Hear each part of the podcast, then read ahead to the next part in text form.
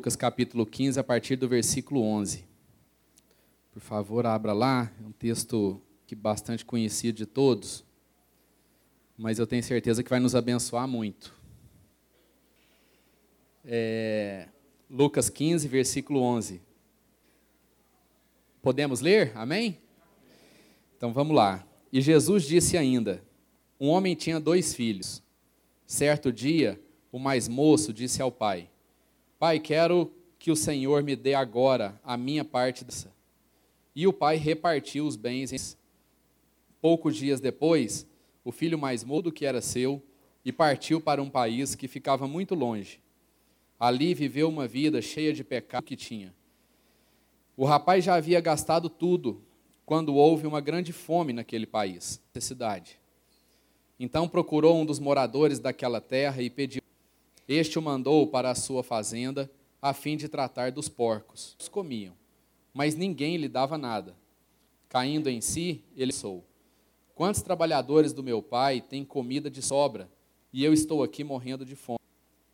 Vou voltar para a casa do meu pai e dizer: Pai, pequei contra Deus e contra o Senhor e seus trabalhadores. Então saiu dali e voltou para a casa do pai. Quando o rapaz ainda estava longe de casa, o pai o avistou. E com muita pena do filho, correu e o abraçou e beijou. E o filho disse: Pai, pequei contra Deus e contra o amado de seu filho. Mas o pai ordenou aos empregados: Desça, tragam a melhor roupa e vistam nele. Ponham um anel no dedo dele e seus pés. Também tragam e matem o gordo. Vamos começar a festejar, porque estava morto e viveu de novo. Estava perdido e foi achado e começaram a festa. Enquanto isso, o filho mais velho estava no campo. Quando ele voltou e chegou perto da casa, ouviu a música e o barulho da dança. Então chamou: O que está acontecendo? O empregado respondeu: O seu irmão voltou para casa dar o bezerro gordo. O filho mais velho ficou zangado. Então o pai veio para fora e insistiu com Deus. Faz tantos anos que trabalho como um escravo para o Senhor e nunca desobedeci a uma ordem sua. Ele desperdiçou tudo que era do Senhor, gastando dinheiro com prostitutas. E agora ele volta, e o Senhor manda. Então o pai respondeu: Meu filho, você mas era preciso fazer essa festa para mostrar a nossa alegria, pois ele e viveu de novo. Estava perdido e foi achado. Amém. Senhor, nós queremos entregar o nosso coração porque queremos que a simplicidade da tua palavra, queremos receber, queremos sermos transformados pelo teu amor, pela tua graça. Em nome de Jesus, ministra a nós, a cada um aqui, no poder do teu Espírito Santo, não, não no poder é, de qualquer tipo de convencimento, mas nós cremos que é o Espírito Santo quem opera o querer de Jesus. Coloque a mão no seu coração, meu irmão. Repita comigo assim: Senhor Deus, meu Pai, eu abro meu coração para que o Senhor ministre segundo a sua vontade, segundo o seu propósito na minha vida. Amém. Amém. Esse é um texto que a gente, eu, eu tenho assim meditado muito nele, né, e tem falado muito a nossa vida, porque na verdade nós queremos falar é do amor de Deus.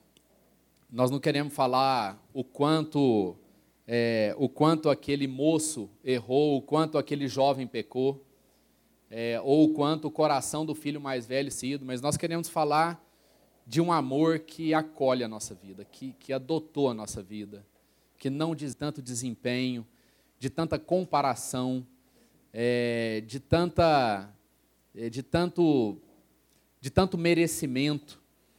Quando a gente se depara com um texto como esse, é, que, em que há uma presença tão forte de amor que e, e, um amor que não espera nenhum tipo de. Às vezes a gente complica tanto a palavra de Deus, a gente cria tanta coisa, né? E, e acha que as coisas são tão difíceis.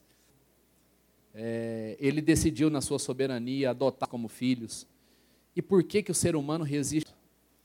Por que, que a gente dá tanto trabalho para Deus nesse aspecto? Por que, que a gente, muitas vezes, tem um e tão obcecado em fazer a nossa vontade, o nosso desejo, a qualquer custo? por falar um pouco sobre isso. Né? O texto começa dizendo que um pai tinha dois.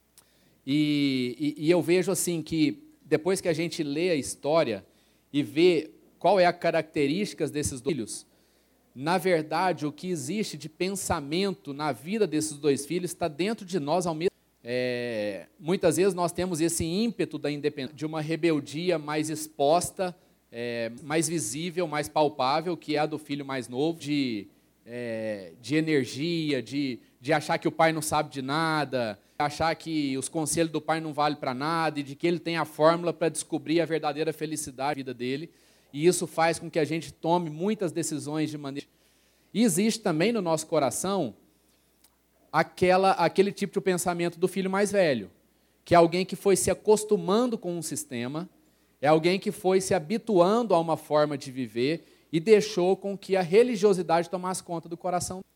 Né? Então ele acordava de dia, dormia de noite, trabalhava, ia ali junto com o pai, e mesmo o pai estando ao lado dele, convivendo com ele todo dia, comendo na mesma mesa, ele ainda mantinha, ainda mantinha uma mentalidade que era uma mentalidade que substituiu a relação de pai e filho por uma relação servo, de, de senhor e de servo. Então, essas realidades, elas convivem no nosso coração. Às vezes a gente é impetuoso e às vezes a gente tem uma mentalidade de quê? De serviço, de merecer, né? de desempenho. E a gente quer falar um pouco sobre isso hoje. É, vamos começar pelo filho mais novo, que, pela ordem aqui do texto, né? Ele despreza a sabedoria, ele despreza o discernimento do pai, e ele chega para o pai e diz: Pai, eu não aguento mais. Eu não quero mais viver aqui, eu não quero mais viver dependendo do Senhor. É, para mim isso aqui não está bom, não é a minha vontade viver aqui, e eu quero que o Senhor me dê a minha parte da herança para eu ir embora e eu quero tocar minha vida. É, para surpresa, talvez, do filho mais novo, o pai não apresenta nenhum tipo de retência. Pelo menos não naquilo que o texto diz. Ou seja, não está relatado aqui que o pai foi lá e tentou dissuadir o filho dessa, dessa vontade que ele tinha de fazer isso, e tentar convencer ele de que aquilo não era bom, de que ele ia, enfim, é, tomar atitude e a decisão errada. O texto não comenta nada sobre isso. O texto apenas diz assim, versículo 12: Pai, quero que o Senhor me dê agora a minha parte da herança. E o pai repartiu bem entre os dois. Então, é, a primeira coisa que a gente precisa entender aqui é a decisão que o pai toma em relação àquilo que foi. Né? Muitas vezes a gente acha, amados, que Deus é, tem como propósito proteger as nossas vidas, livrar a gente é, daquilo que seria as, as, as tribulações da nossa vida. Mas, na verdade, Deus não tem isso como propósito principal para a nossa vida. Deus não quer colocar a gente dentro de uma bolha, Deus não quer aumentar a proteção na nossa vida. Deus não quer fortalecer, Deus não quer evitar coisas externas alcançarem a nossa vida nos provocando angústia. É, esse não é, essa não é a vontade de Deus. A vontade de Deus não é que a gente tenha uma vida mais fácil. O propósito de Deus, o propósito eterno e a vontade eterna de Deus para a nossa vida é que de qualquer forma e de alguma forma a gente possa conhecer o amor com que Ele nos amou. Que a gente tenha um encontro genuíno e intenso com esse amor. E Deus não mede consequências para que Ele leve os filhos dele a conhecerem de fato o amor com que o Pai amou a vida deles. E isso explica o, a, a, não resistência do pai em entregar os bens para os filhos poder fazer o que ele quisesse. O pai sabia que aquele filho ia sofrer muito. O pai sabia que ele estava tomando uma decisão errada, mas que dentro do contexto de vida do filho, ele precisava passar por aqueles momentos. Para que lá no final, o filho pudesse enxergar, conhecer, sentir de maneira palpável, no abraço, no beijo, no choro, o amor que o pai tinha pela vida do filho. Então, o compromisso de Deus conosco, amados, não é de evitar que a gente passe pelos dilemas, pelos problemas da nossa vida. No Salmo 23, o, o, o salmista, o Davi, ele descreve uma trajetória que um homem de Deus. E nessa trajetória existe tudo quanto é tipo de lugar. No Salmo 23, a gente começa em passos verdejantes e águas o quê? Então a gente está ali como uma ovelha, né? O Senhor é o meu pastor, nada me falta. o mantimento está ali, e não apenas está ali, mas ele está ali em abundância, existe sombra, existe literalmente água fresca.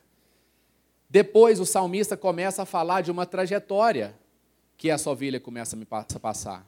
E ela começa a descer um vale. Então ela estava num lugar alto, e aí esse homem, essa mulher de Deus, começa a viver uma situação um pouco diferente. E ela começa a descer, e, e tudo que, quando a Bíblia diz a respeito de vale na Bíblia, indica o que, amados? Tribulação, verdade. E esse homem começa a descer esse vale e ele não para de descer. Sabe quando a gente ora para Deus e fala, Deus, eu já cheguei no fundo do poço, não de piorar mais não. Aí passa, sei lá, dois, três, cinco dias, uma semana, piora mais ainda. Essa é a trajetória do homem, 23. E ele começa a descer esse vale. Até ele alcançar um vale que é o que ele chama de vale da sombra da morte. Ou seja, esse homem experimenta sentimentos intensos de morte na vida dele, de suprimir a vida dele, da vida dele acabar. Não é, um, não é um sentimento apenas de isolamento, não é um sentimento apenas de medo, mas é tudo isso junto, gerando nele um sentimento de morte.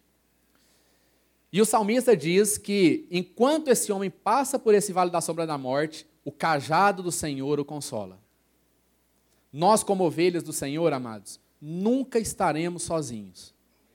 Independente do lugar em que você está, independente do quão mais profundo seja esse vale, esse lugar baixo que você está atravessando, você nunca estará sozinho. Porque isso é uma promessa de Deus. Está escrito aqui. O cajado do Senhor ainda nos consola. O cajado que indica direção, por mais difícil que seja você dar um passo em um dia difícil, um dia escuro, um dia cinza, mas o cajado do Senhor está o quê? Nós nunca estaremos sozinhos. O maior engano que a gente pode ter é o diabo vir na nossa cabeça com o discurso de que nós estamos sozinhos. Não estamos. E aí essa, essa caminhada continua. Então Deus, amados, Ele nos dá uma trajetória para ser cumprida, para ser vida. E Ele conhece cada um de nós aqui, Ele sabe por quais caminhos nós teremos que passar. Deus, sabedor de todas as coisas, conhecedor de todas as coisas, permitiu que Adão e Eva pecassem. Esse pai, cheio de amor, com coração abundante, transbordando de amor, também sabia que esse jovem ia embora ia pecar. Mesmo suportando a dor do sofrimento, que o filho ia passar por situações extremamente desfavoráveis. Mas ele sabia qual era o propósito. O propósito era que esse filho conhecesse Nuína de uma maneira real, de uma maneira palpável. E aí esse homem começa, esse jovem começa a passar por muitas dificuldades, o país em que ele está entra em crise, as pessoas começam a passar fome, inclusive ele, ele gasta todo o dinheiro e ele se vê junto com os porcos. Ele se vê numa situação tão degradante que ele ficou com saudade dos funcionários do pai. E aqui entra um pouco aquilo que seja a nossa parte, claro que movida pelo Espírito Santo, mas eu quero denominar isso de arrependimento. E é o que Deus quer provocar na nossa vida. É para esse lugar que Deus quer nos levar. Porque o arrependimento, amados, existe. A, a, a, a, definição do arrependimento é quando nós não conseguimos nos auto-justificar. De o arrependimento é a consciência do amor em meio a uma condição de dor. Então, o arrependimento é o entender que eu fui amado quando eu estou num ambiente de extremo sofrimento. E de que eu não preciso mais ficar preso, escravo das condições que eu mesmo criei. Então, esse filho vem, ele cria uma condição de isolamento para ele mesmo ele sai de uma situação mal resolvida com o pai e o pai não fica ali insistindo com ele, não vai, não vai, não sei o quê, fica aqui, vamos conversar. Não. O pai sabia que ele precisava viver aquilo. E esse homem lá, junto com os porcos, lembra. Lembra do pai dele, do coração do pai dele. Esse homem começa a entender que ele nunca esteve sozinho. Porque apesar do pai ter o liberado, ele sabia onde encontraria o pai. Ele sabia onde o pai estava. E ele falou assim: Eu vou voltar para a casa do meu pai. E eu vou voltar na condição de escravo. Eu não vou voltar na condição de filho. Essa é uma marca de arrependimento. Uma, uma marca de arrependimento é uma marca que não reivindica nada para si mesmo. É uma marca que não explica nada. A característica do arrependimento é a ausência de explicação. E aí, quando a gente observa isso, eu percebo que a gente arrepende muito pouco. Porque muitas vezes aquilo que a gente chama de arrependimento vem seguido de uma o quê? De uma desculpa. Então, assim, parece que a gente está, na verdade, só triste de ter errado. Mas parece que aquilo ainda não alcançou o íntimo do nosso coração, gerando arrependimento pelo fato de um dia eu ter entendido. Eu causei prejuízo para mim, eu causei prejuízo na minha relação com Deus e na minha. E, e, esse, e esse jovem volta. Ele volta para casa, e aqui eu quero é, reforçar, aqui no versículo 20, quando ele estava voltando, e a Bíblia diz assim: quando o rapaz ainda estava longe, o pai o avistou, e com muita pena do filho, correu e o abraçou e beijou. Deus não espera correspondência nossa. O pai não queria saber como é que está a ação do filho. O pai não queria saber se o filho ia voltar triste, se voltar com saudade, ele não quis saber. Na hora que ele vê o filho caminhando, e é, eu penso que deve ser uma distância considerável, porque fala que estava longe, ele não, ele não aguenta, o pai não resiste de saudade do filho, de, de, de vontade de, de externar esse amor que ele precisava externar para o filho. Vai e o abraça, o beija, chora. E ali o filho conhece de fato o verdadeiro amor do pai. Sabe por quê? Porque o coração do filho tinha Espírito Santo. Aquele filho precisou percorrer essa trajetória para que ele pudesse encontrar o amor do pai. Então a gente fica muitas vezes é, lidando com situações e apresentando algumas situações para Deus como se elas não, como se elas não devessem existir. Amado, não está errado. Não tem nada errado. É claro que eu não vou ficar cavando a minha própria cova, de forma nenhuma. Nós não estamos falando aqui do quanto pior, melhor. Mas algumas situações em que a gente se encontra, nós não podemos ter dúvida de que Deus é que permitiu que isso acontecesse. Sabe para quê? Para tirar as máscaras do nosso coração, para fazer com que a gente abaixe as nossas armas, para que a nossa oração fique mais simples, para que a nossa oração fique mais pura, para que a gente não fique apresentando uma desculpa atrás da outra para Deus para que a gente não fique, Deus, você sabe, eu sou humano, é desse jeito, isso às vezes acontece. Deus não precisa da nossa contrapartida, amado, isso. Deus não precisa da nossa contra boa intenção, de amor, de desempenho, de acerto. Deus não está interessado nisso. O amor de Deus é desinteressado. Porque é um amor que partiu só dele. E unicamente dele, porque ele é amor. A pessoa de Deus é amor.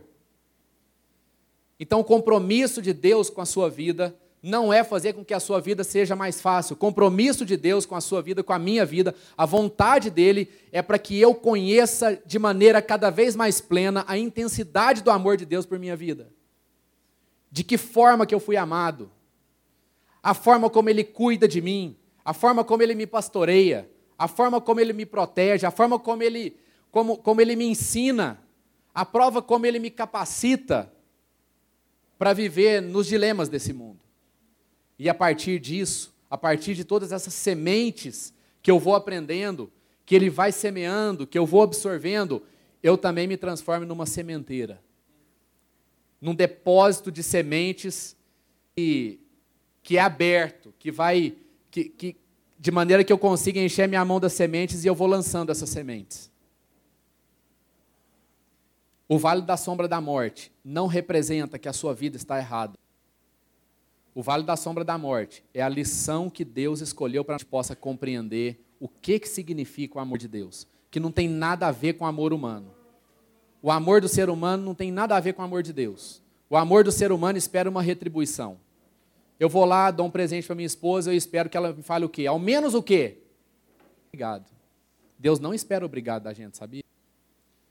Vai lá, dá um presente para alguém, para sua esposa, para seu marido, para seu filho. Se ele não falar obrigado, o que, que você fala para ele? Na hora. Ô, o que, que é isso aí?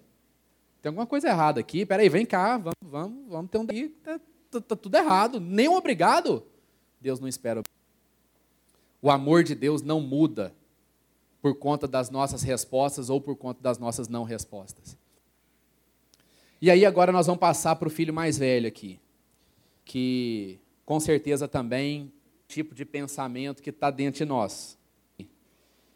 O filho mais velho, ele já, ele já apresenta uma característica diferente, porque é alguém que estava ao lado do pai durante o tempo todo. Então, enquanto um ficou com saudade da presença, o outro entendeu a presença como algo como algo prejudicial para a vida dele. Tanto é que a primeira coisa que ele diz é o seguinte: Poxa, eu estou com você há tanto tempo. Eu estou com você há tanto tempo e o senhor nunca me deu nem um cabrito para eu festejar com meus amigos. E é o seguinte: eu não sou seu filho, eu sou seu escravo. Olha o entendimento que esse homem foi tendo a respeito. Uma relação que, com o tempo, foi se baseando apenas no serviço. Um filho que preferiu se relacionar pelo desempenho, pelos acertos, por um serviço bom. Né? A Bíblia diz que ele estava no campo. Enquanto estava tendo a festa, ele estava no campo. E ele chega e nem procura o seu pai. Ele procura o um empregado. O que está acontecendo? E aí o que que aí o, pai fica sabendo disso? O que que o pai faz, amados? De novo, nossa vida. A iniciativa foi, Deus se apresentou a nós. E aí o que que o pai, lugar em que ele está, ele se movimenta, ele se desloca. E ele vai lá fora, sai do ambiente da festa e vai conversar com o filho mais velho. Filho, o que está acontecendo? Todo o tempo em que eles estavam juntos. Então perceba que essa situação serviu para tratar os dois filhos juntos. O mais novo com seu ímpeto de rebelência e o mais velho também que já estava sedimentado por uma relação que de proximidade, mas não uma relação de intimidade. Estar próximo não significa ter uma relação. E aí esse pai foi lá e falou assim: "Meu filho, tudo que eu tenho é seu. O seu filho chegou. E esse pai precisou explicar para esse filho, para que ele pudesse entender o valor da família, que não é apenas aquilo que ele queria, Amados, essa história que Jesus conta para nós é uma história que, que coloca de frente, é um embate entre o nosso desejo, a nossa forma de pensar e o desejo, a vontade, o propósito. E aí esse filho ouve aquilo que o pai, aquilo que quis, e a história se encerra aí. Eu entendo que é um desafio muito grande na nossa, que é o desafio da nossa justiça própria. É o desafio da gente querer estabelecer as relações num. É, a gente esquece que nós somos seres espirituais. A gente esquece que nós temos uma identidade espiritual. E essa identidade espiritual existem três aspectos dentro do nosso compartilhou conosco: o amor do Pai, a graça do Filho e a comunhão do Espírito Santo. Nós fomos amados por Deus, nós fomos perdoados por Cristo e nós fomos reunidos como família pelo Espírito Santo. A comunhão, a consolação do Espírito Santo. Por isso, amados, nós não estamos mais sozinhos. Nós não estamos mais isolados. Nós fomos feitos irmãos uns dos outros. Isso precisa trazer a consciência da nossa vida até dentro da nossa casa. Porque a Bíblia diz que há amigos mais chegados que irmãos. É, é, é isso que o amor de Deus faz conosco. O amor de Deus faz aquilo que o sangue não consegue fazer. Por isso que se a gente basear as nossas relações apenas no entendimento humano, nós vamos falir. Tá certo. Se eu for tentar encontrar o propósito para a minha vida somente a partir daquilo que foi a minha mãe, o meu pai, o meu irmão é, o meu tio, o meu avô, o meu bisavô, eu não consigo encontrar. Porque o propósito para a minha vida é encontrar o amor, entender que eu fui amado para que eu possa as pessoas. de uma maneira livre. As pessoas não precisam ficar escravas, e nem eu preciso ficar escravo das pessoas. Amado, o pai está morrendo de saudade da gente. E a gente fica lá, pedindo a nós, Deus, me entrega isso. E sabe o que vai acontecer? É bem possível. E você vai seguir a sua vontade. E sabe o que, vai, que, que Deus vai fazer? Deus vai permitir que isso É a lição que você vai precisar aprender, é a trajetória que você vai precisar percorrer para que você possa chegar à conclusão de que Deus te ama. Agora, sabe qual é a nossa oração? Sabe qual é a oração de Deus? A oração. O texto diz que o pai já tinha. Apesar dele não ter morrido, o pai diz assim: Olha, o seu irmão estava. Ou seja, o pai já tinha feito o luto desse filho. Crendo que esse filho, no seu coração, tivesse encontrado esse amor. E o pai estava doido de saudade para encontrar ele. Eu não sei como é que esse filho, o pai vai lá, abraça ele e passa por cima de todas as coisas visíveis. E esse filho entende esse amor. O nosso desafio é muito maior em relação ao filho mais velho. E eu penso assim que que esse pensamento de rebelião que que faz com que a gente é, realize as é, a gente acaba ficando um pouco mesmo. É, talvez aquilo que a gente faz de maneira visível causa, cause constrangimento na nossa vida e dependa mais rápido. O difícil é quando a gente vai criando uma, uma forma de pensamento. Uma forma de pensamento. E a gente vai entendendo que a vida funciona daquele jeito. A vida funcionava daquele jeito. E aí, amados, o desafio da desconstrução disso é muito. De uma forma ou de outra, Deus está dizendo: o meu amor importa o caminho que você andou, não importa a trajetória que você fez, não importa os vales que você passou. Quanto mais rápido a gente entender, melhor nós vamos sair dessas situações, mais rápido nós vamos aprender ali 40 minutos. Amém? Às vezes a gente fica assim, não, a gente olha o vale a gente acha que aquele vale não tem mais fim. O que, é o nosso desejo? Nossa, Pô, não precisa de eu atravessar o rio, não precisa de eu atravessar o córrego, não precisa de eu descer no vale depois subir ele de novo. Amados, Deus não vai construir essa ponte. Deus não vai construir essa ponte porque Ele quer que você tenha plena ser amado por Ele. E por conta da dureza do nosso coração, Deus para esses vales. Agora, sabe qual é a notícia boa? A notícia Deus está junto conosco. Eu, eu já passei por dificuldades assim, internas, dificuldades internas, aonde eu, eu pensava assim, não tem mais jeito, sabe? Emocionais, situações limite. E assim, foram, mas por outro lado, foram situações em que eu percebi o amor de Deus tão perto de mim, tão, sabe, o cuidado de Deus comigo, é, sabe, a presença do Espírito Santo, porque assim a gente vai ficando a gente vai ficando sem arma, as, as alternativas que a gente tem, as ideias que a gente tem vai acabando, é, o, o, que a gente pensa que vai dar certo é, já não dá mais certo, você, se encontra sozinho, você não tem mais nada para pegar. Não, a primeira, primeiro tiro de chumbim que, tiro de chumbim que me der, eu morro. Por quê? Porque eu não tenho nem isso aqui para proteger mas ao mesmo tempo foi o momento em que a gente experimenta de maneira intensa a companhia do Pai, do Espírito Santo. E aí a gente diz assim: eu não estou sozinho.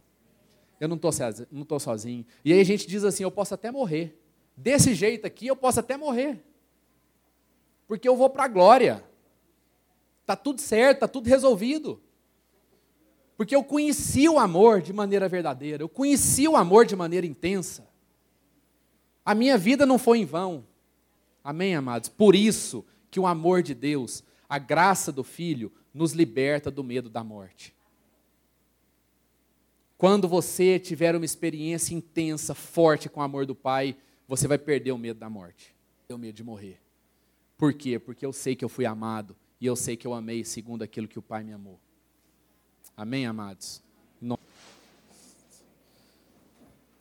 A gente a gente quer orar por todos nós aqui. Eu nós. Às vezes você tem tomado decisões totalmente inconscientes. Às vezes você pediu recurso para Deus e Deus deu esse para você. E a partir daí, só tem a na sua vida. Tribulação uma em cima da outra, derrota, aparentemente derrotas uma em cima da outra. E a situação está piorando, o vale está descendo aí.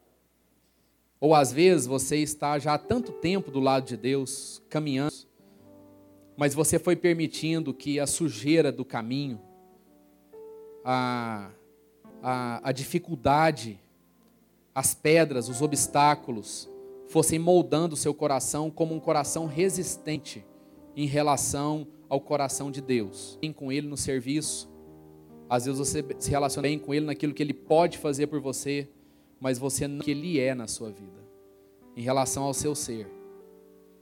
Eu não sei, amados, eu não sei. Mas eu tenho certeza que Deus quer promover nessa manhã um encontro de amor conosco. Um encontro de amor. Deus está no mesmo lugar. Nós é que tomamos a decisão. Ele está no mesmo lugar. E às vezes você está no vale se sentindo totalmente sozinho e abandonado. Mas o seu coração se distanciou dele. Às vezes você está se sentindo como aquele homem lá, Marcos, de uma forma indigna, de uma forma vergonhosa. A sua alma está abatida, a sua vida está mergulhada numa, numa forma de pensamento de merecimento. E aí as, as nossas vidas vão ficando pesadas, carregadas, porque a gente precisa.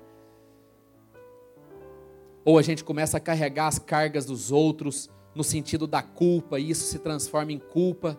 Vida. Deus é um Deus que quer libertar as nossas. Ele quer nos dar o melhor dessa terra. A palavra de Deus diz que depois que esse homem sai desse vale de sombra e de morte dos três, Deus prepara um banquete para esse homem. Ele prova dos melhores manjares, da melhor comida, numa mesa de reconciliação com seus irmãos, numa mesa onde senta a sua família e senta os seus inimigos, para que a graça de Jesus, para que o perdão de Jesus também alcance a vida nossa e a vida daqueles que sentam conosco. Amados, Deus quer fazer uma obra completa na nossa vida, Ele não está em uma parte.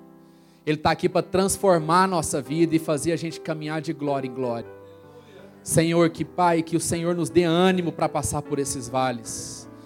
Deus, muito obrigado por o Senhor nos lembra nessa manhã. O Senhor nos lembra nessa manhã que nós não estamos sozinhos. O único pedido da nossa vida nessa manhã, Deus, é que o nosso coração seja amolecido, seja quebrantado pelo Senhor. Orgulho e vaidade saiam do nosso coração e da nossa vida, em nome de Jesus e que permita que a gente viva uma vida plena de abundância, de conhecimento do teu amor, de aplicação do teu perdão, uma vida em comunhão, uma vida de relacionamento, perdoando, sendo perdoado, porque já fomos perdoados pelo Senhor. Oh Deus, nós queremos dizer que estamos com saudade do Senhor. Opera arrependimento na nossa vida. Nós não temos que justificar nada, Senhor nos perdoe pelas desculpas, pelas justificativas. E o Senhor querendo nos abraçar e a gente evitando esse abraço, nós queremos receber o abraço, o beijo, o choro do Senhor com a nossa vida nessa manhã. Nos enchendo de graça, nos enchendo, Deus, de sabedoria, nos enchendo de discernimento, nos enchendo de disposição, de perseverança para continuar percorrendo esse caminho que o Senhor colocou à nossa frente sabendo que o resultado disso, Deus, é a plenitude do teu amor. Plenitude do teu amor. Obrigado porque o Senhor não nos abandonou, o Senhor não nos abandona e o Senhor nunca vai nos abandonar. E essa é a palavra que precisa estar cravada no nosso coração. Cravada no nosso coração e aquecida no nosso coração. Nós temos um Pai. Nós temos o Senhor, papai. O Senhor é papai. Papai, o Senhor cuida de nós. Obrigado, Senhor. Obrigado pela tua obra, Jesus.